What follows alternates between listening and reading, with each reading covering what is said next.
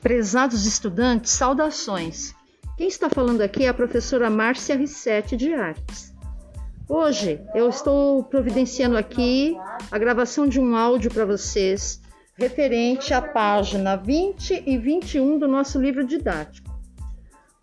O, o tema é Teatro, Brincar de Ser. Repetindo o que eu estava dizendo para vocês, o tema do texto é Teatro, Brincar de Ser. A arte do teatro surge do encontro entre, entre duas possibilidades: a de poder brincar, de ser algo diferente, e a de sentir prazer ao ver outras pessoas fazendo o mesmo. Aí vem uma questão, questão número 9. Observe a imagem abaixo. Como você descreveria esta cena? Então eu vou descrever a cena para vocês. Trata-se de uma fotografia que pega praticamente 50% do total da folha do livro, da página. Essa fotografia está é, é uma fotografia colorida, onde você vê um palco onde dois atores estão encenando, eles usam nariz de palhaço, é, tem uma caixa com objetos internos, tem uma cortina vermelha por detrás, você consegue ver uma pessoa com um violão na mão, e consegue ver um tambor no chão do palco. E depois, abaixo do palco, de costas para quem está lendo, você vê várias crianças sentadas numa plateia acompanhando o espetáculo. Tá? É, uma, é uma apresentação teatral. E aí tem a, a, o rodapé da fotografia diz Luas e Luas, direção Ana Cristina Evangelista, interpretação Grupo Zabriskie Brasília, Distrito Federal, 2011. Então essa é uma apresentação, né, teatral de um espetáculo chamado Luas e Luas, com direção de Ana Cristina Evangelista. E aconteceu isso em 2011 lá no Distrito Federal em Brasília, tá? Continuando o texto. Teatro pode começar com alguém que interpreta algo e alguém que assiste, ou seja, ou seja, surge da interação entre um ator e um espectador. Geralmente pensamos que ele só pode acontecer com atores profissionais, cortinas vermelhas, palco, muitas roupas e cenário. Na realidade, o teatro está mais próximo de nós do que imaginamos. Basta que duas pessoas estejam dispostas a brincar e a despertar a sua imaginação. Até aqui já vimos, perdão, até aqui já falamos das referências artísticas que vêm de dentro de nossas casas, das histórias de nossa infância, das brincadeiras e das situações cotidianas que temos prazer em ver e compartilhar.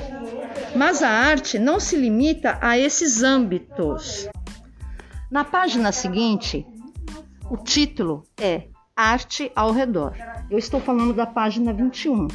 Tá? Todos esses textos que eu estou lendo estão no livro do sexto ano.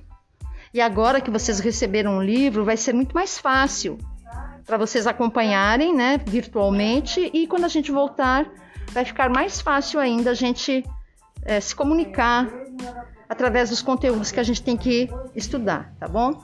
Então, arte ao redor. A arte pode também estar inspirada na paisagem do lugar onde crescemos. Quem foi criado longe das cidades reconhecerá mais facilmente as formas e texturas da natureza, os sons dos animais, do mar ou do vento. Quem cresceu no meio urbano talvez estará familiarizado com uma variedade mais ampla de construções, além de outras referências, como o grande número de pessoas e veículos, o ritmo acelerado do dia a dia ou os grafites que dão seu colorido característico à arquitetura das cidades.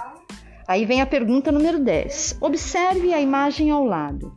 Você viu, você já viu pessoas dançando assim? E aí mostra bem claramente numa foto, bem colorida, um contexto urbano, ou seja, um contexto da cidade onde aparecem prédios, inclusive com um belo de um grafite ocupando um prédio de pelo menos 3, 6, 10 andares. Um grafite ocupando um prédio de 10 andares na parede externa, bem bonito, e a gente vê um homem dançando. Ele está apoiado numa das mãos, com as pernas para cima, como se estivesse fazendo uma estrela. Mas o que ele está fazendo na realidade é uma dança é, que, a gente, que a gente chama dança urbana, tipo um breaking. Tá certo? Inclusive, eu vi ontem uma notícia muito interessante que o breaking vai entrar nas Olimpíadas da França. Então, muitos jovens que fazem e que participam da cultura do hip hop, do breaking, etc., podem ter chances de participar desta Olimpíada. Ok? Continuando a leitura. A natureza e a arquitetura são alguns dos elementos com os quais as pessoas interagem. Assim como a natureza, a arquitetura influencia os modos de olhar e os pontos de vista sobre o mundo, e também a amplitude e o alcance dos gestos e movimentos. É o que eu disse para vocês, que tem uma relação, né, entre uma interação, uma, uma relação entre as pessoas e o meio em que elas vivem, certo? E isso influencia essas pessoas. Continuando a leitura. É por isso que em cada lugar, povoado, cidade, estado, país, as pessoas criam suas danças segundo seus hábitos e costumes, e em interações com as características físicas do lugar onde vivem. Que interessante isso. Veja como a gente tem que se preocupar com a natureza e com o meio ambiente. Continuando nossa leitura, eu estou aqui agora na página 21, 1, 2, 3, 4. Eu estou no quarto parágrafo, tá? Então, temos danças de rua, danças de salão, danças que as pessoas fazem descalças em ruas de terra, danças étnicas, típicas, teatrais, entre muitas outras. Seja como for, todo povo e lugar sempre tem sua própria forma de dançar.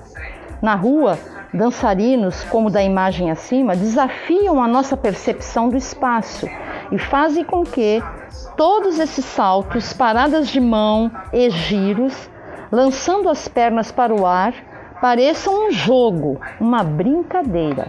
Agora eu vou ler o rodapé da imagem que eu tinha falado para vocês. Quem está dançando é um rapaz chamado Guilherme Nobre, que faz parte do grupo de dança urbana Zumbi Boys, dançando na Avenida Paulista, em São Paulo. A fotografia é de 2013. E aí tem a décima primeira pergunta. A décima primeira pergunta é: e você? Como vivencia e transforma o espaço ao seu redor? Como interage com o local em que mora? Aqui na Vila de Ponta Negra, vocês já participaram de algum movimento de dança? Aqui tem tantos grupos de dança, tem o Congo, tem as, as danças né, de quadrilha, tem os pastoris. Eu mesma já vi muita menina fazendo pastoril aqui, ok? Bom, eu como atividade eu vou deixar para vocês aqui o seguinte: vocês ouvirem esse áudio. Os alunos que já vieram na escola e já pegaram um livro já podem acompanhar a leitura com o livro.